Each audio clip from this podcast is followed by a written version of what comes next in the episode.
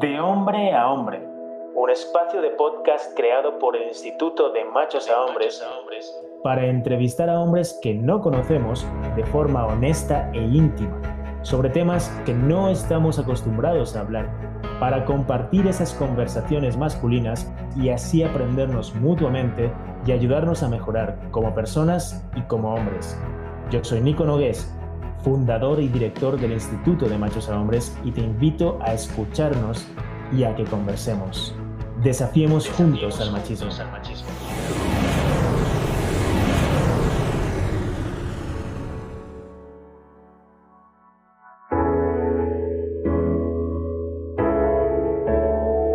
José Pedro Kumamoto Aguilar, Guadalajara, Jalisco, 1990. Es licenciado en Gestión Cultural por el Instituto Tecnológico y de Estudios Superiores de Occidente, en ITESO, y es un político independiente mexicano, muy reconocido por ser el primer candidato independiente en ganar una elección para ocupar un puesto de representación popular en Jalisco. Con más de 50.000 votos a su favor, más de los que recibió cualquier partido político, Kumamoto logró ganar el Distrito 10 para ser su representante en el Congreso del Estado de Jalisco. Pedro actualmente se encuentra en Londres cursando una maestría en políticas públicas y es también miembro de la plataforma Wikipolítica Jalisco, la cual ha evolucionado para convertirse en Futuro, una organización que en este 2020 busca registrarse como partido político en Jalisco. Es un gustazo tenerte aquí de hombre a hombre, Pedro. Bienvenido a este espacio. Muchísimas gracias, me siento muy feliz de estar aquí y gracias por la oportunidad para platicar acerca de todos los temas eh, que como género nos toca también discutir y asumir responsabilidad. Excelente, pues de eso vamos a estar platicando ahora y nos encantaría justo con esta perspectiva que, que tienes tú innata de, de, otro tipo también, otra generación que sube con, con otras perspectivas también en cuanto a género, medio ambiente, políticas sociales. Y si exploramos un poco tu, tu trayectoria, Pedro, se infiere que eh, eres, eres un hombre sensible a su entorno, desde tus estudios en gestión cultural, desde tu pasión por la poesía, desde tu implicación en políticas públicas y causas sociales. No es una persona que se, se ocupa y se preocupa del entorno.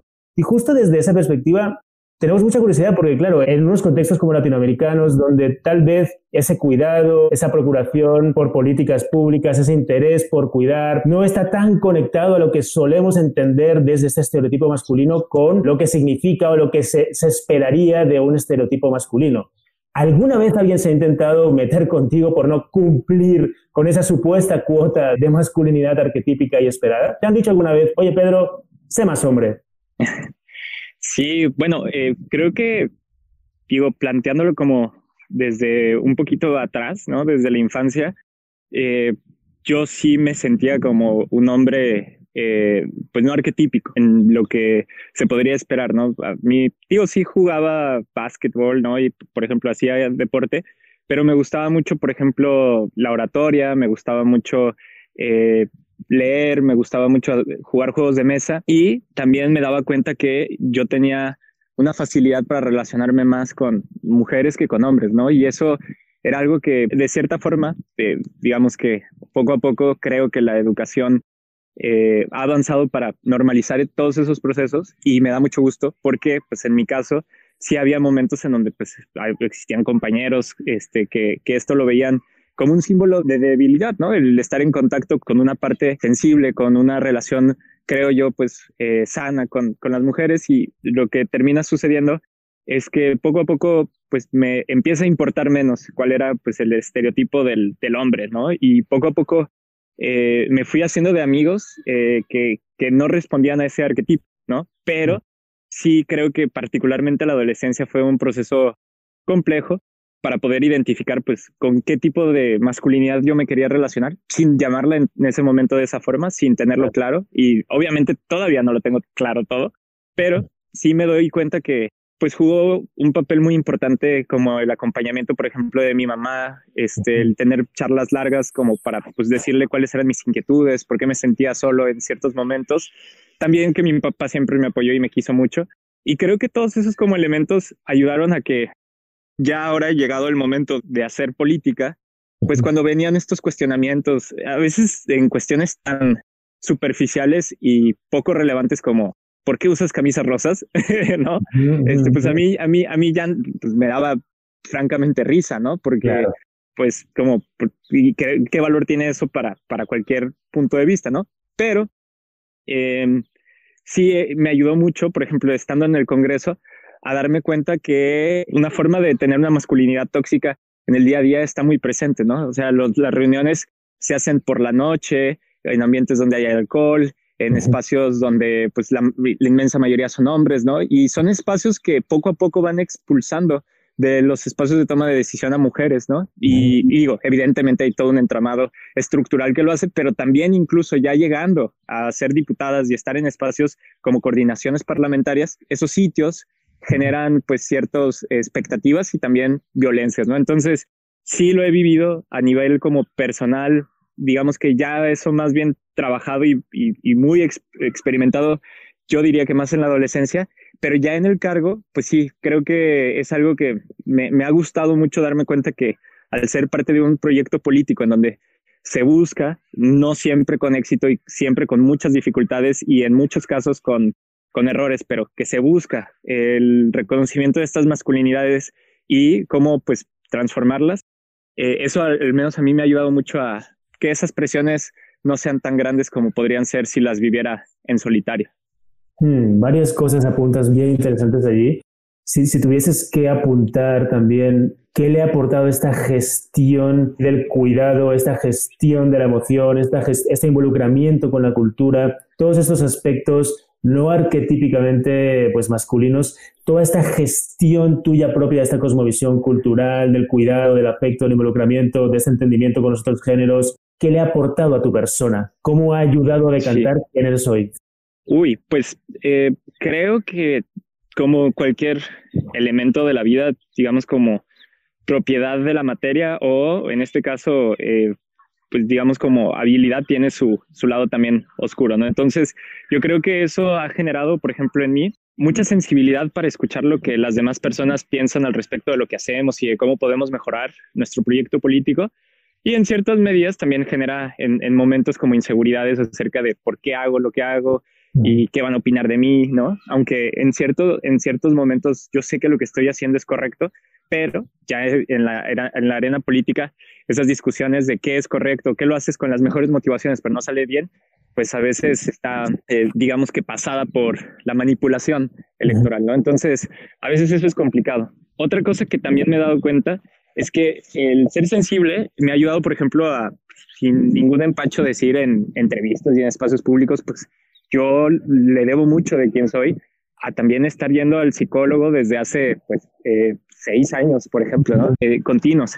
Y eso creo que al menos a mí me ha ayudado a un mayor autoconocimiento. En lo que yo alcanzo a ver, eso permite eh, poder responder de una manera mucho más sincera con uno mismo de qué se persigue, de cómo se buscan hacer los cambios. Otra cosa que también la sensibilidad me ha ayudado a construir eh, una capacidad de, de compasión, que no es en un sentido de ver para abajo, sino es vivir con la otra persona.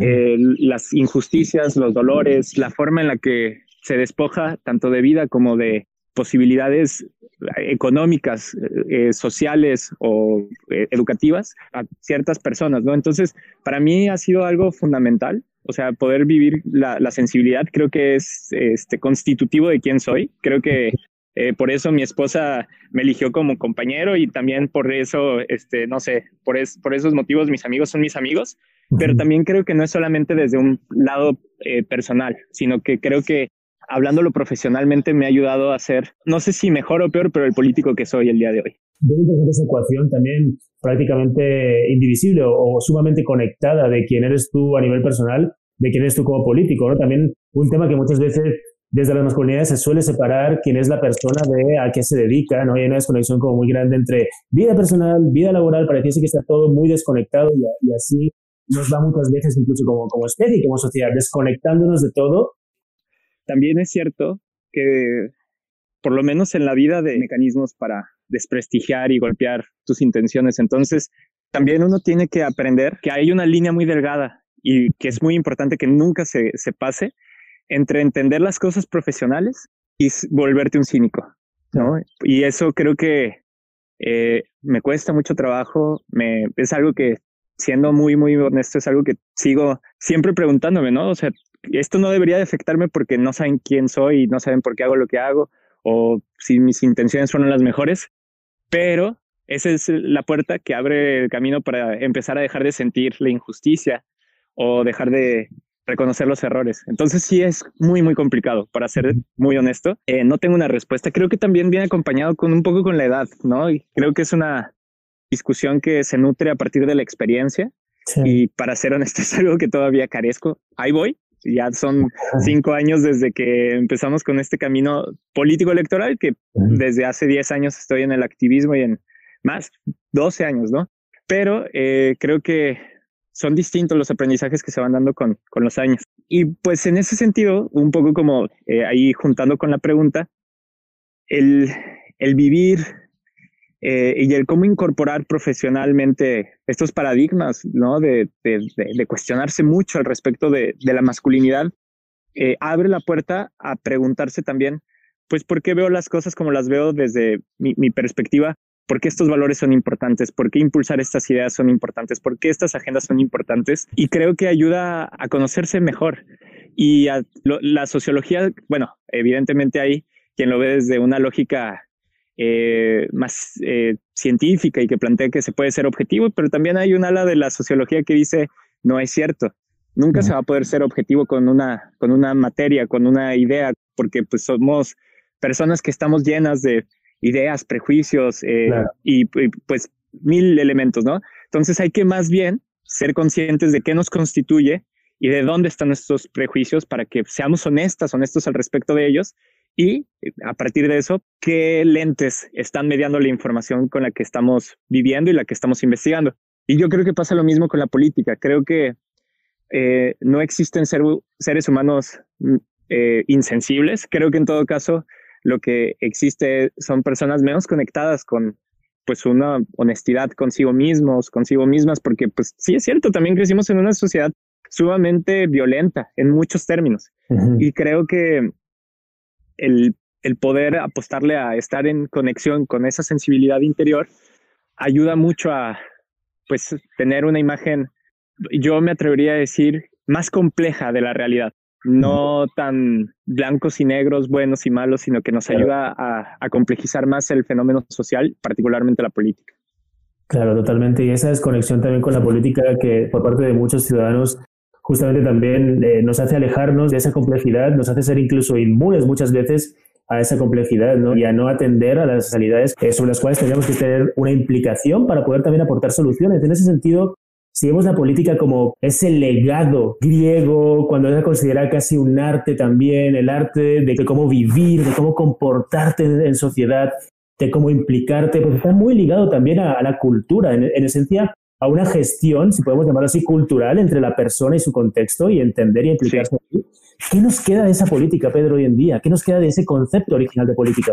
Esta política entendida como, como lo mencionas muy bien, como cultura, cuando existe una comunidad que tiene una relación profunda y que comparte símbolos o significados, pues ahí lo que sucede es que está la semilla de la política, ¿no? Es decir, cómo, cómo nos ponemos de acuerdo entre dos o tres personas. Y creo que esa política sigue muy viva, no necesariamente la vemos relacionada con la política electoral, que ese es un problema, pero la política sigue profundamente viva en los movimientos, las organizaciones, en los espacios de la sociedad civil, en el día a día, en nuestras relaciones afectivas. Es decir, la política vista desde una forma pues más comunitaria, yo la veo muy viva, la veo muy desconectada en todo caso de los espacios de poder como los espacios económicos y los espacios electorales. Y creo que la política la haces tú o alguien más la hace por ti, ¿no? En tu nombre. Y esta postura de, no, pues yo no me meto a la política porque van a hacer lo que quieran, porque son unos cerdos, porque siempre hacen lo que se les antoja, es también muy cómoda, enajena, de alguna forma, porque te dice, tú no tienes poder, tú no te tienes que involucrar, bueno, entonces yo no tengo ninguna responsabilidad y entonces cumplo el acuerdo que es, yo no me meto en eso y tú no me vienes a decir que yo me podría, que podría haber cambiado algo de, de lo que está pasando, de las injusticias que suceden en nuestro país o en, o en el mundo, ¿no? Eh, yo creo que esa postura es esencialmente negligente de, sí mismo y sobre todo, y lo más importante desde mi punto de vista, de la capacidad que tenemos para interactuar y construir alternativas dentro de, nuestras comunidades. No niego que existen dificultades, no, no niego que existen violencias sistémicas, que existen complejidades, que hay estructuralmente todo un diseño para evitar que las personas participen. Mm, sería muy inocente de mi parte decir que eso no, no está y muy mentiroso. Ahí está. Pero frente a ello creo que hay muchas personas que no se cuestionan, así como no nos hemos cuestionado nuestras masculinidades o no nos hemos cuestionado nuestros privilegios de clase o de raza, también creo que hay quienes no se han dado cuenta que podrían incidir en la política, podrían incidir en la vida de millones de personas si no lo están haciendo porque es el lugar común y es pues una ventaja muy linda poder decir, no, yo no me involucro en la política porque qué hueva, qué feo, qué corruptos son. Y pues al hacer eso están privando de un sistema de salud público o de educación o un sistema progresivo fiscal eh, a millones de personas. Entonces, creo que, aunque entiendo por qué hay mucha gente que se aleja de ello, creo que tiene mucho también que ver con que pues, nos hemos comprado la idea de como un poco lo que está pasando ahorita, ¿no? Hemos escuchado tantas veces que en México no hay racismo que pensamos que eso es cierto, cuando es una profunda mentira, ¿no? lo mismo pasa con la política. Nos han dicho tantas veces que no podemos hacer nada en ella que no lo hemos creído. Pues un poco a la desconexión, ¿no? A la lejanía que sentimos respecto a pues estos acuerdos, como, como bien comentas, al final la política no dejan de ser estos acuerdos que deberían llevarnos a, primero en lo personal y luego en lo colectivo, a mejores lugares. Si hablamos desde partidos políticos, acuerdos que llevan a un mejor lugar a un país, si hablamos de políticas individuales y personales, pues acuerdos propios que pues justamente nos harían involucrarnos mejor para tener una vida pues propia, elegida, decidida. Y en ese sentido me parece muy interesante esa conexión que apuntas de, no desconectarnos, de no solo verlo referido como a, partidos, eh, sino también a, empezar a aplicar esas políticas nuestras, internas de cada uno. ¿Qué, ¿Qué, les hace falta en este caso? ¿Qué nos hace falta como hombres, en este caso desde las masculinidades, para aportar, si hablamos de políticas de igualdad, a la igualdad, a la diversidad e inclusión? ¿Cómo podríamos hacerlo? También es una preguntona. Em, yo creo que nos hace falta en muchos casos, eh, y empiezo por mí, escuchar, escuchar y volver a escuchar, ¿no? Eh, tiene que ver con abrirnos a, la idea de que hemos vivido bajo contextos eh, realmente dispares e injustos con, con las mujeres, pero también, digamos, con, con estas formas no arquetípicas de, masculinidad, ¿no? Y pues evidentemente con toda la comunidad de la diversidad. Entonces, yo creo que un buen paso, un buen primer paso es decirse a uno mismo, quizás no tengo la razón de lo que pienso, quizás el lugar en desde donde estoy construyendo mi política, mis ideas, puede estar equivocado. Y eso es algo que la verdad a mí me da mucho gusto decir que sí he sentido mucho últimamente, particularmente los últimos dos o tres años. Y por otro lado, y creo que otro momento importante es está bien sentir que no tienes claridades, que no tienes la razón y que pues te gustaría tener ya claridades, porque el cuerpo es así, el cuerpo quiere saber si lo que estás haciendo está bien o está mal, si lo que estás comiendo está crudo o está ya cocido. Pero en ciertos momentos la belleza de la incertidumbre tiene que ver con que ahí es donde sucede el, el aprendizaje y el crecimiento. Y creo que eh, eso también es a nivel personal algo, fundamental. Y finalmente, pues yo creo que podría decir es imaginarnos que, que por más que leamos y sepamos y busquemos, eh, todavía nos hace falta de construir muchas cosas, ¿no? Y yo por eso también a veces decía, bueno, ¿yo qué voy a decir en este podcast? Porque yo sí siento a veces que, que me equivoco muchísimo, ¿no? Pero al mismo tiempo creo que el compartir y el hacer espacios con otros hombres, lo que prive sea el sentimiento de construir y de, y de aportar, no de justificarse el no haber crecido, sino el de verdad decir, oye, ¿cómo hiciste esto? Creo que ayuda y aporta muchísimo, ¿no? Y luego ahí el valor de este tipo de espacios también, evidentemente, ¿no? Pero lo que trato de decir es, justo cuando no nos sentimos un trabajo terminado, justo cuando decimos, no voy a competir con otro hombre, con otro macho, no voy a competir para decir que ya estoy más desconstruido que el otro o la otra, este, creo que es cuando empiezan a suceder cosas muy lindas. Eh, no podría decir que ya está terminado mi proceso, pero me siento muy feliz de, por ejemplo, poder admirar el de otros amigos o amigas, ¿no?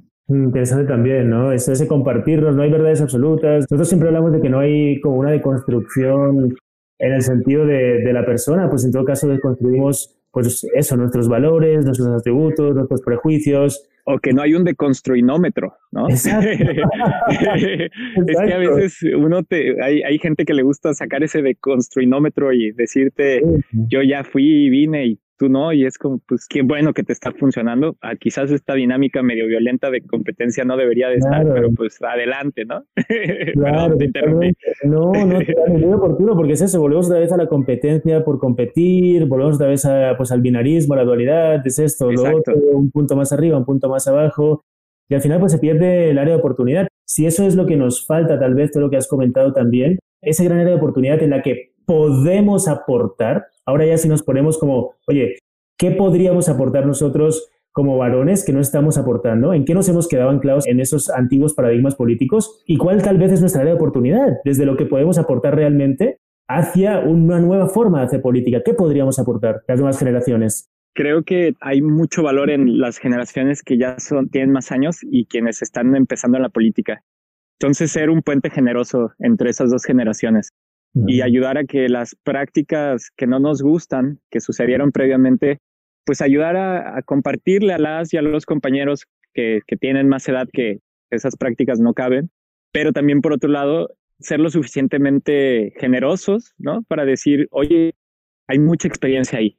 Y por el otro lado, también recordar cómo nos sentíamos cuando nos decían, nos invalidaban nuestra opinión por ser jóvenes y, y, no replicarla con, con quienes van llegando y se están empezando a esforzar en esta arena. Creo que pues, al menos yo siento que hablo de mi generación, pero pues en, general quienes tenemos a lo mejor entre 40 y 25 años, estamos justo en ese espacio en donde no somos liderazgos consolidados, ni somos mucho menos eh, personas que ya este, son expertas, pero ya pasamos los primeros embates del activismo, de, la, de los movimientos o incluso de los espacios electorales gubernamentales. Creo que podemos escuchar a los espacios que tienen más de 50 años, ¿no? Y podemos también escuchar con mucha atención lo que tienen eh, la chaviza que decir. Y la neta, yo creo que eso es algo que cuesta trabajo, pues es como la replicar como esta medio entre violencia y, desconexión entre generaciones. Tú no entiendes porque no eres yo, tú no entiendes porque estás más viejo, tú no entiendes porque estás más morro,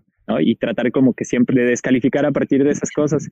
Yo creo que ese es el reto. O sea, bueno, al menos para mí ha sido un reto y no siempre lo, lo hago bien, pero yo me siento muy orgulloso de poder aprender de las dos generaciones, ¿no? De las de arriba y de las que son más jóvenes, francamente me siento motivado a explorar esa beta. No, no, no podría decir que ese es el único camino, pero por lo menos ahorita, por ejemplo, los, los retos tecnológicos, de los movimientos sociales que nos tocó ver a nosotros y que quizás no les tocó ver a quienes tenían 40 o 50 años, quienes también nos tocó vivir cierto como proceso de transición entre la violencia del PRI de Peña Nieto y a quienes no les tocó necesariamente en el día a día, a quienes nos tocó el ejército en las calles de Calderón y a quienes no. O sea, creo que tenemos algo valioso que compartir. No así que sea lo central, lo único, lo predominante, lo hegemónico, pero sí por lo menos que sea un, componente que ayuda a dar contexto a otras generaciones. No sé, siento que eso puede ser muy útil y puede ayudar mucho a, a compartir. Hablas de aprendizaje intergeneracional, hablas de escucha, sumamente relevantes para el momento en el que estamos, donde pareciese que cada opinión es una verdad absoluta, ¿no? Eh, a emitir Sí. ¿Cuál es, ¿Cuál es ese aprendizaje o aprendizajes, Pedro, que te han marcado tal vez por su dureza, tal vez por haberte tocado, digamos, o, haberte hecho reflexionar sobre posiciones a adoptar o sobre tu propia posición? ¿Cuáles son esos, aprendizajes que has tenido y que te han o, dolido o despertado aún más sobre la forma de hacer política en México, en el país? Son muchas cosas, ¿no? Creo que partir de la idea de querer hacer las cosas distintas siempre te va a llevar a que termines eh, no lográndolo. Y esa frustración de, de, decir, yo hice todo lo posible para que se hicieran las cosas distintas, pero pues existen ciertos elementos dentro de la política electoral que te exigen, no sé, por poner un ejemplo, en nuestro caso, construir un partido político porque de esa manera se puede eh, evitar que se genere un casicado. Pues sí, pero no queríamos al principio ser tan institucionales, pero ahora nos vamos a volver a una institución bueno, pues ahí fue comernos nuestras palabras, ¿no? El decir, queremos ser un espacio libre de violencia misógina y o machista y darnos cuenta que habían compañeros que habían abusado de compañeras o que habían estado en algún proceso de violencia machista, pues dices, no mames, ¿no? Somos ese espacio que queríamos construir una alternativa y, y tenemos estos estos compañeros aquí y después voltear y decir, y aparte yo también tengo mis rasgos y tengo mis elementos, no de esa forma, evidentemente, pero, pero pues sí empezar a hacerse cargo de, de las violencias de uno, es decir, órale, soy más, soy, soy, soy más complejo que lo que pensaba, ¿no? No soy solamente eh, un, un, ser humano que hace las cosas bien o mal, sino que ahí tengo mis complejidades.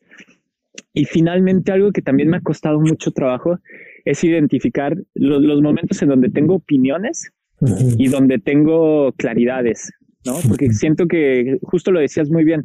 Creo que en este momento todos, todas sentimos que tenemos verdades, pero casi siempre son opiniones. Y son opiniones que no necesariamente, en mi caso, están fundadas por, por cosas verdaderas, por cosas claras, por, por elementos, sino por emociones que me están llevando a creer o a pensar o, a reforzar mis prejuicios incluso, ¿no? Entonces, no que eso esté mal, para mí ha sido un año particularmente de aprendizaje para decir, oye, lo que sientes es valioso, pero lo que sientes no necesariamente es verdad o es lo que sucede, ¿no? Y no sé, ha sido lindo, ha sido liberador para poder decir, órale, pues me puedo equivocar, o más bien, estoy seguro que me equivoco mucho, estoy seguro que puedo cambiar eso de mí. Bueno, y otra cosa que también ha sido uno de los aprendizajes más cabrones de hacer política, pero que también me ha gustado mucho, es, ha sido esta parte de decir, valorar la amistad, el amor, el, el valorar la afinidad del momento, el instante, el estar agradecido con la familia y con, con, con la pareja, con las personas que amas, ¿no? No sé, eso también ha sido, eh, lo demás suena un poco más trágico, pero esto ya ha sido muy, muy, muy, muy chido en, en, muchos términos, pero, pero esto de descubrir lo importante que es vivir el instante y el estar agradecido con el amor ha sido algo que también me ha marcado mucho y que no sé si hubiera llegado en estos momentos a analizarlo así de no ser por la política.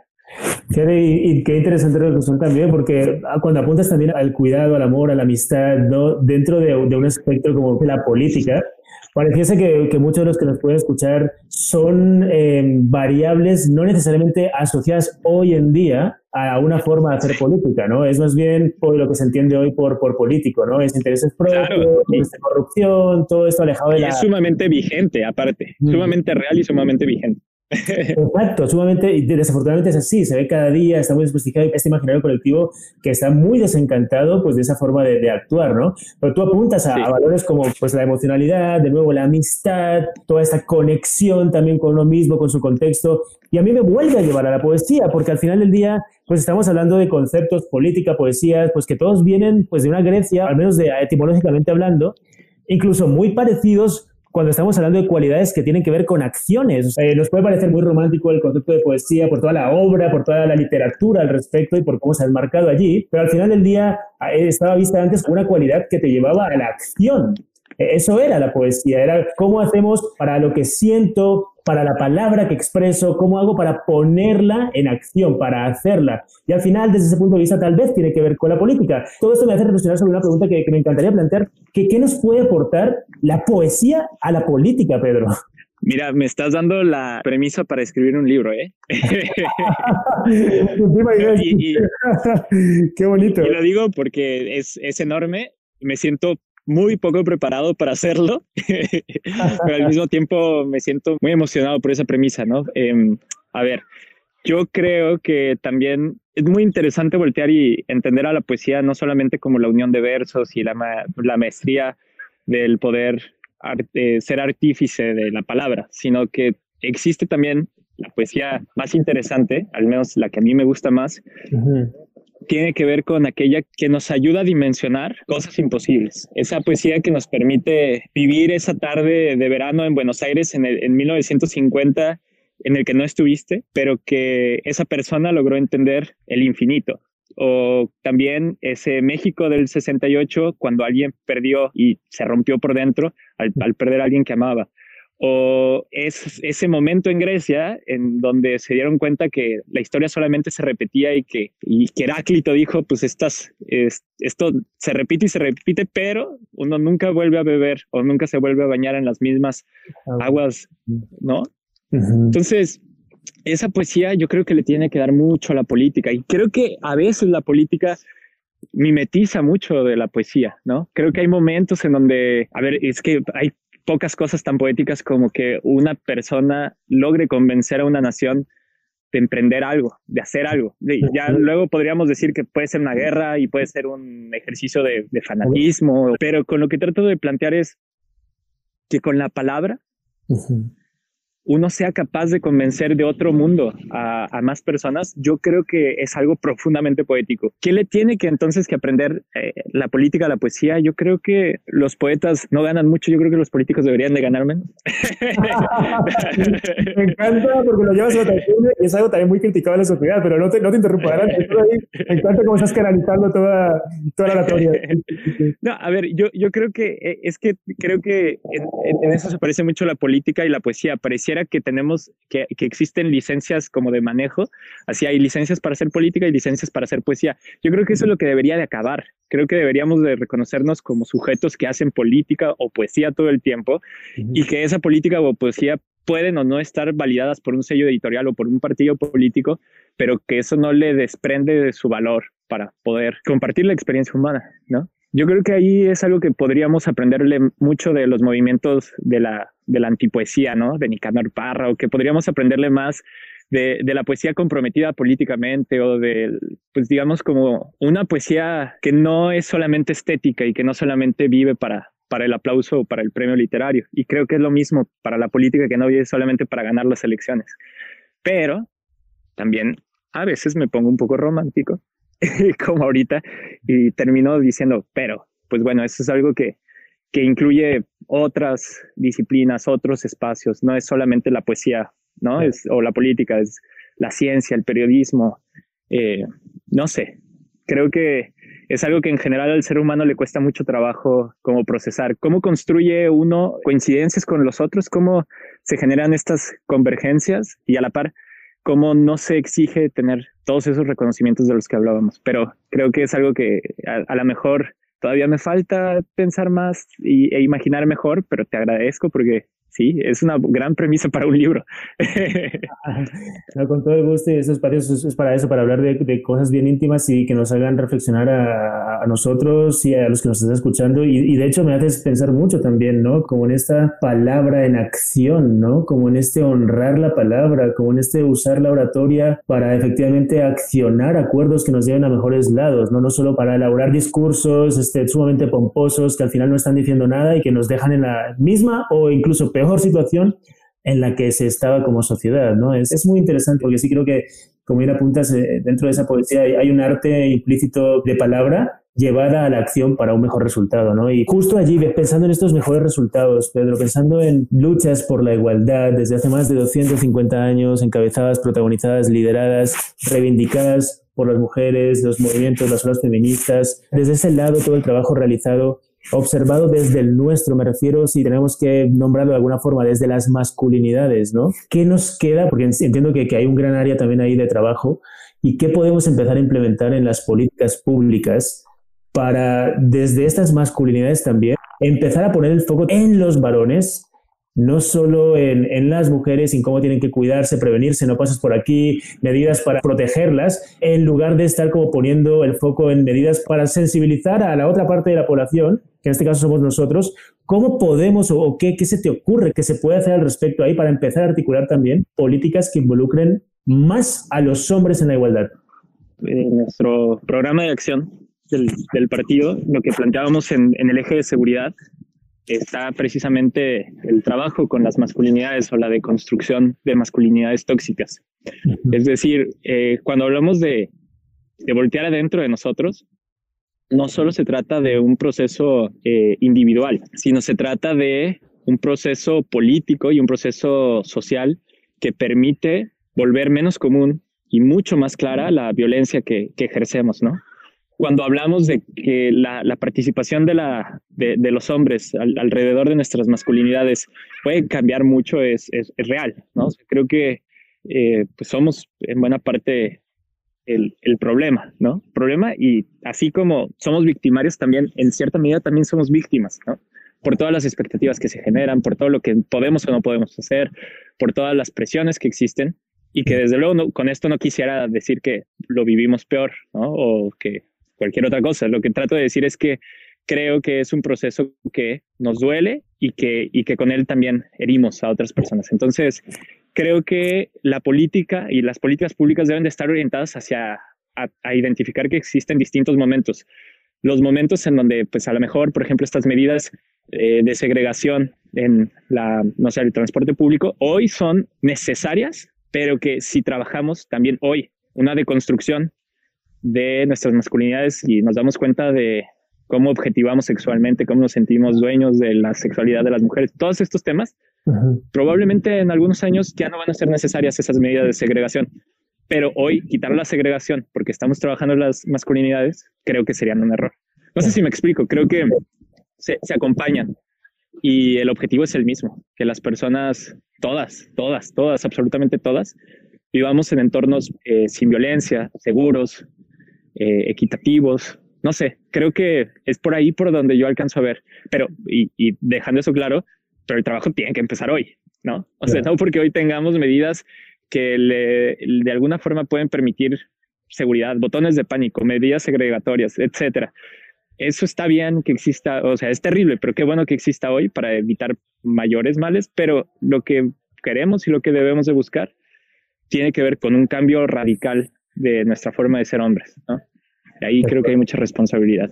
Y para todos los que nos escuchan, porque muchas veces como que no se quiere entender o no hay un interés real por parte de una amplia población masculina que dice, bueno, ¿y esto a mí por qué tendría que interesarme? Poder como energía, ¿no? Ni se destruye ni se crea, solo se va transformando, va pasando de manos a manos ¿no? Desde el, privilegio, desde el privilegio cuando se tiene, ¿por qué se debería querer perder desde ese punto de vista más arquetípico masculino? ¿Qué les dirías a, a, los hombres que nos escuchan para también explicarles por qué a ellos también les interesa y qué ganan ellos también involucrándose en que haya esa mayor diversidad, este, mayor oportunidades eh, igualitarias para todos y para todas. ¿Por qué ellos están interesados en esto? Es una gran pregunta, ¿no? Y, creo que parte de la idea de que eh, de entrada estamos en uno de los peores escenarios que podríamos estar. Es decir, que, que hayan estos hombres tomadores de decisiones con este tipo de masculinidades no van a llevar a construir un mundo más honesto, más justo,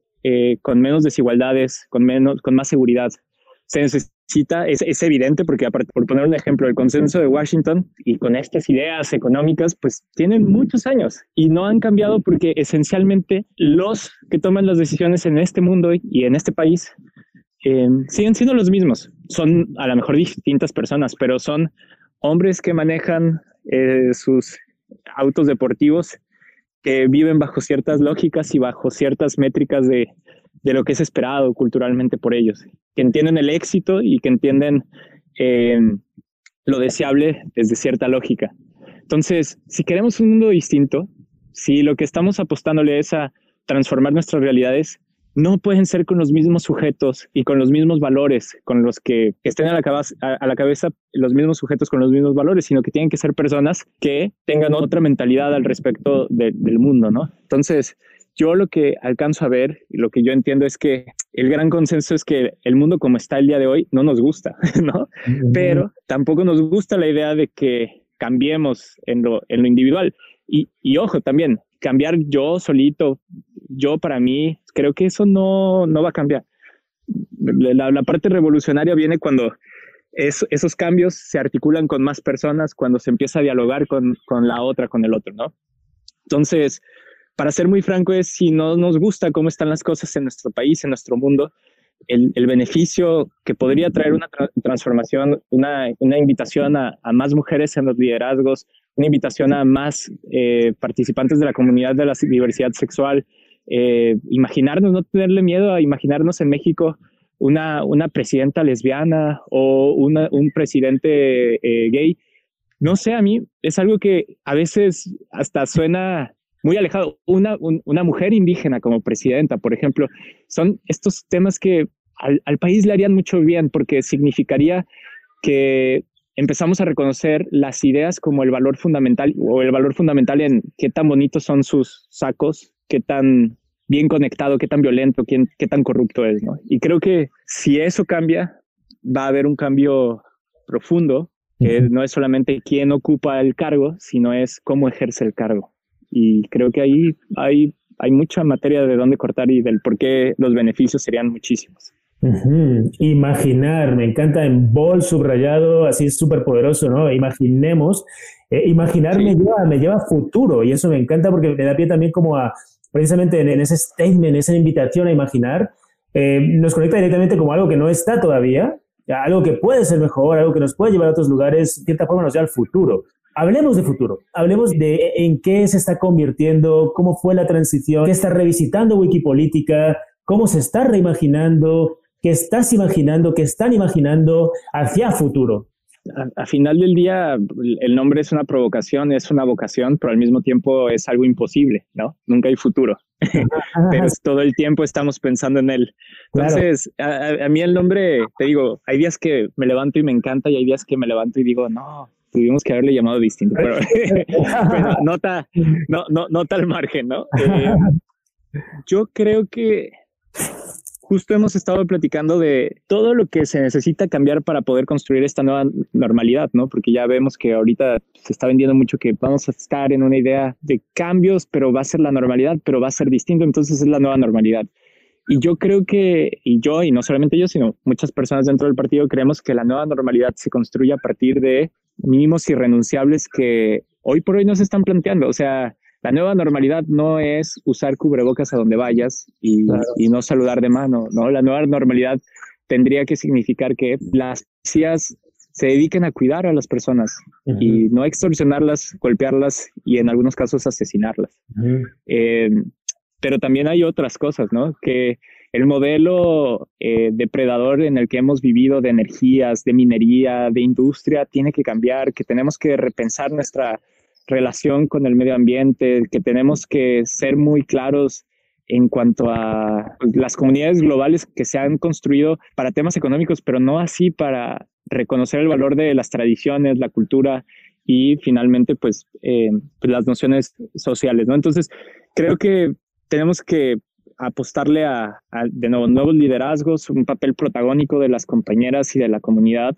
Tenemos que apostarle a una transición energética, a una transformación en el sistema tributario para que quienes más tienen paguen más, para que los hospitales y, los, y, las, y la educación pública sean los referentes, los espacios más importantes eh, a los cuales ir. Y yo siempre he creído que política que hacemos debe tener como destinataria a la hija de una madre soltera de un municipio pobre en el estado de Jalisco y pensar cómo nuestro trabajo en la política puede hacer que esa niña que hoy están haciendo pueda hacer lo que quiera hacer y que tenga las mismas oportunidades, por lo menos en términos académicos, en términos eh, de salud, en términos de acompañamiento y de justicia social, que el niño más rico de Guadalajara. Y creo que ahí es donde está el reto y eso es lo que hay que pensar, porque para pensar en todo eso significa tomar elementos de transporte público, de salud, de educación, de espacios públicos, tiene que ver con las nociones de género, tiene que ver con clase, raza, tiene que ver con tantos elementos que creo que pues ayuda a tener siempre presente el, el, reto, ¿no? Y esa vigencia del reto permite que, pues, que no se apague la idea de, del cambio al interior, ¿no? Que no se trata de ganar elecciones por ganarlas, porque pues creo que si ese fuera lo que, lo que podemos ofrecer, el valor sería muy pequeño, no, no tendríamos por qué existir. Muchos apuntes ahí también a, a tomar y podríamos seguir charlando horas sobre eso, de cosas bien, interesantes las apuntas. La verdad que sí, sí, sí, todo este tema de la nueva normalidad que es terrible, ¿no? Nosotros siempre decimos medio de broma, medio en serio, de que the new normality is gonna be the same shit. No, es que como, porque es como que, ¿cómo nueva normalidad? No, no hemos aprendido nada, ¿no? Pareciese que no hemos aprendido nada. Como bien comentabas, que, va a ser un cubrebocas y un saludarte así, cuando realmente esto sí. en relación con el medio ambiente, cómo nos estamos relacionando con quien tenemos delante, lo que ha también hecho explosionar eh, justo esta realidad que estamos viviendo, que era obvio que iba a ocurrir y que no podemos seguir contemplando eso como el estatus normal y acostumbrarnos a eso porque prácticamente es inviable. O sea, vamos a ir hacia directamente hacia el colapso en ese sentido, ¿no? Y claro, viendo eso como un futuro, y estoy totalmente de acuerdo, pues el futuro es algo que creamos día a día. ¿Cómo reinventar desde ya has apuntado, ya lo estás apuntando, me encantó ese briefing, si, si podemos llamarlo de alguna manera.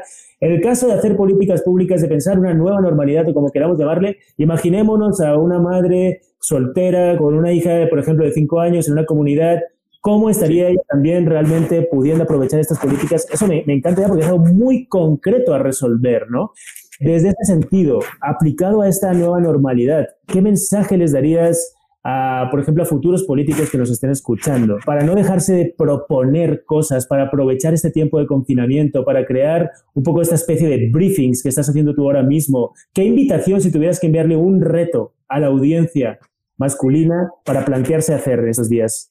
El otro día hice una dinámica que me gustó mucho porque fue darme cuenta de quién era un héroe o heroína que tenía ahí presente.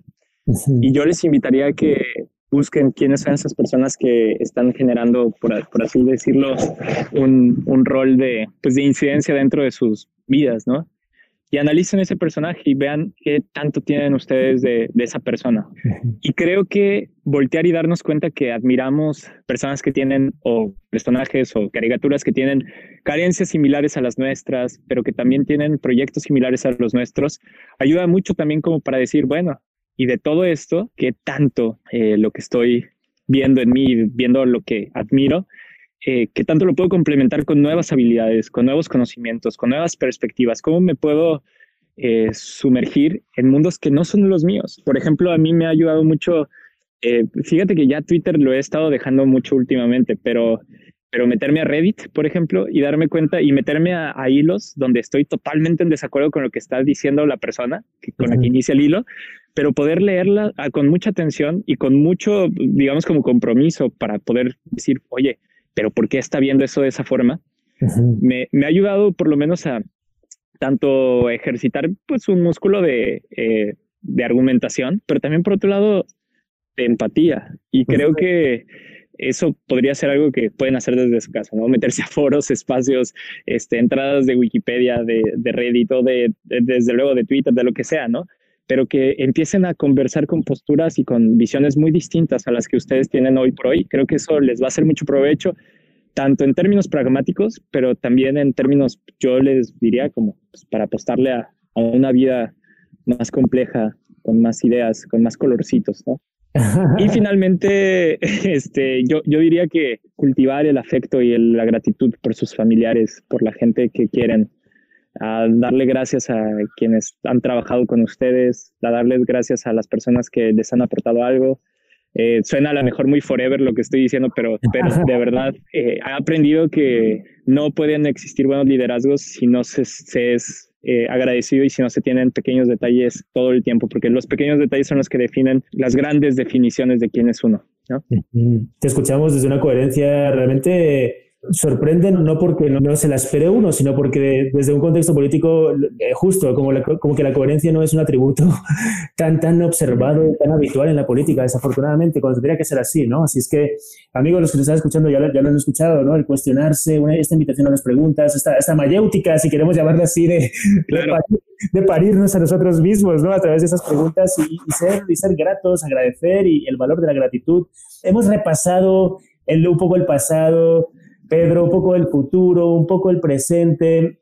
Ya para ir cerrando, ¿qué te dirías a ti mismo? ¿Qué diría el Pedro de 29, 30 años? ¿Qué le diría al, al Pedro que empezaba hace pues 15 años, 20 años a conectar pues con la poesía y con la literatura, se empezaba a conectar con la política. ¿Qué, les, qué le diría hoy el Pedro de hoy a este Pedro de hace 15 años?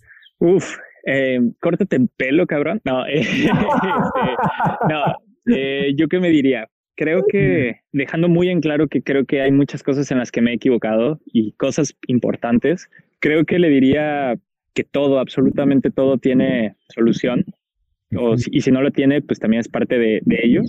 También me diría que, que es importante aprender a cultivar el, el, amor por sí solo, o sea, para sí, para sí mismo, ¿no? Y este, no, no, no en egolatría, sino en autoestima, ¿no? Esencialmente. Claro, autocuidado.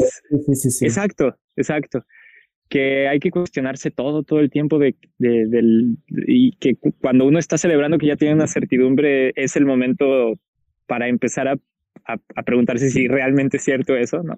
He tratado de hacer a veces este ejercicio y trato, termino siempre dándome cuenta que, que dejaría que las cosas siguieran el curso que, que, siguieron en mi caso, ¿no? ¿no? No porque esté exento de no, ni de equivocaciones, incluso ni de sufrimiento. Hay mucho dolor y, y momentos difíciles, pero estoy muy contento de, de voltear a, a verme y, y, también a leer lo que escribía en ese tiempo, cuando tenía 16, 18 años. no sé, este, aunque a veces me parezco ridículo y muy pretencioso y, muy bobo y en muchos sentidos creo que soy muy distinto o, o no, sigo siendo el mismo nomás, ya hablo distinto, pero lo que trato de plantear es, pero sigo viendo ciertos resabios, ahí ciertos matices de, de la persona que, que, quiero llegar a ser, que todavía no soy. Y pues también trato de, de, practicar ahí como un perdón conmigo mismo, de decir, pues estaba chavo y hacía a veces tonterías, pero no pasó de ahí, ¿no? Y abrazarme y apapacharme. Y, y, bueno, finalmente y algo que también le digo a la, a la banda joven es, escucha más a la gente que tiene más años. O sea, creo que es algo que últimamente he empezado a hacer. Siempre he escuchado, pero creo que antes decía como, no, es que estos están rucos y ya no saben cómo va a estar el, el, rollo de la vida y, y, todo el tiempo este, piensan que uno está joven y que por eso hay que juvenearlo. Bueno, sí hay gente que es así. Cuando uno es joven tiende a no escuchar tanto y creo que tanto es, puede ser un valor, lo, lo decía al principio de, de, la transmisión, ¿no? Pues tiene como su lado positivo y negativo, ¿no? No ser joven y ser aventado ayuda a que sucedan cosas bien chidas, pero también es cierto que si escuchamos más a las personas que están alrededor de nosotros, podríamos encontrar mucho valor en, en sus ideas y en sus aportes y podrían ayudarnos a crecer. Excelente. Regálanos una recomendación para leer. Digas, chicos, amigos, lo que nos escuchan, les invito a que se lean este libro de poesía. Hoy no lo dejen para mañana, cómprenselo, bájenselo, lo que quieran. ¿Cuál sería ese libro? Wow, qué, pregunta, ¿eh? eh, ahorita estoy viviendo, eh, acá en Londres lo decías también al inicio, porque estoy estudiando una maestría y no me pude traer casi ningún libro, pero me traje una antología de José Emilio Pacheco. No recuerdo ahorita como el título de la antología, pero es como sus poemarios o digamos como algunos fragmentos de sus poemarios desde 1950 me parece hasta el 2000, 2005 me parece que es el último poema que, que tiene el, el libro. Este, creo que el libro se llama no me preguntes cómo pasa el tiempo, si mal no recuerdo. Eh, y es un libro lleno de virtudes eh, poéticas, porque al final del día esa poesía, lo que dice Juan de Pedro dice más de Juan que de Pedro, y lo mismo pasa en la política, digo, perdón, en la poesía, que es eh, lo que tú ves en, en, lo que está escrito tiene mucho más que ver con tu proceso personal que las eh, los atributos estéticos y, poéticos que, está buscando el poeta, ¿no? Pero creo tiene una amplitud gigantesca y tiene, digamos que desde que estaba muy joven, sus primeros poemas, poemas de, él de 19, de 20 años, y sus poemas ya de 70 años, te hace darte cuenta que la experiencia y los años sirven para, para muchas cosas, ¿no? y, y, creo que es uno que recomendaría. El libro del frío de Antonio Gamoneda, un paisano tuyo también, lo recomendaría mucho, porque es alguien que se dedicó a ser banquero, no banquero dueño, pero o sea, ser cajero en un banco y después dijo, no, ¿sabes qué? Voy a ponerme a escribir. Y no sé, me, me parece alguien fenomenal. Ese libro particularmente es, es, es increíble. Yo, yo diría que esos dos por ahorita y cualquier pedazo de poesía que puedan leer de Clarice Lispector, lo, lo recomiendo muchísimo. Ella fue una muy potente eh, poeta y creo que a veces también, eh, por ejemplo, ahí, ¿no? Tenemos que recomendar tanto poetas hombres como mujeres y creo que Clarice Lispector es una poeta que, que yo creo que no solamente sus experimentos de lenguaje, sino también su capacidad de transmisión de, de la vida y de, no sé cómo explicarlo, pero creo que tiene una voz muy, muy particular, muy original. Creo que vale la pena echarle un ojo también a ella. Maravilloso, nos quedamos con esas invitaciones. Clarice Antonio Gamoneda, José Emilio Pacheco, Pedro Kumamoto. Pedro, mil gracias por, por este tiempo. Gracias. Por esta honestidad, por esta conversación tan, pues, tan natural, tan íntima desde allá. Creo que son ocho horas las que estás de diferencia. ¿Puede ser ahora siete horas? Seis, sí, casi. Es que estamos una antes de Madrid a la mejor. Es verdad. en un espacio-tiempo, ojalá y no te haga mucho frío. Yo creo que ahora todavía ya, ya empieza a ser un clima más agradable dentro de esta. Eh, he visto que estás por ahí también en, en, un, en, un, lugar más abiertito. Imagino que también ya empiezan a tener, a tener como esta reentrada, ¿no? Después de este confinamiento a la nueva normalidad. exacto, exacto. Digo, aunque soy de Guadalajara, entonces en cualquier otro lado hace frío. Es verdad. es verdad. Pero sí. Pues, no, muchísimas gracias por este espacio. de verdad, gracias por la oportunidad para platicar de esto y pues gracias por hacer este programa posible. Un abrazo hasta donde estás ahora y gracias también por tu tiempo, por tu sabiduría y por compartir esto con nosotros. Muchísimas gracias a ustedes. Y a ti que nos estás oyendo, gracias por escucharnos y te invito a estar atento al próximo episodio de De Hombre a Hombre, el podcast creado por el Instituto de Machos a Hombres para aprendernos entre nosotros y ayudarnos a mejorar como personas. Mientras tanto, sigue nuestra labor a través de nuestras redes sociales, en Instagram de Machos a Hombres y en Twitter Machos a Hombres o también en nuestro sitio de machosahombres.com. Desafiemos juntos al machismo.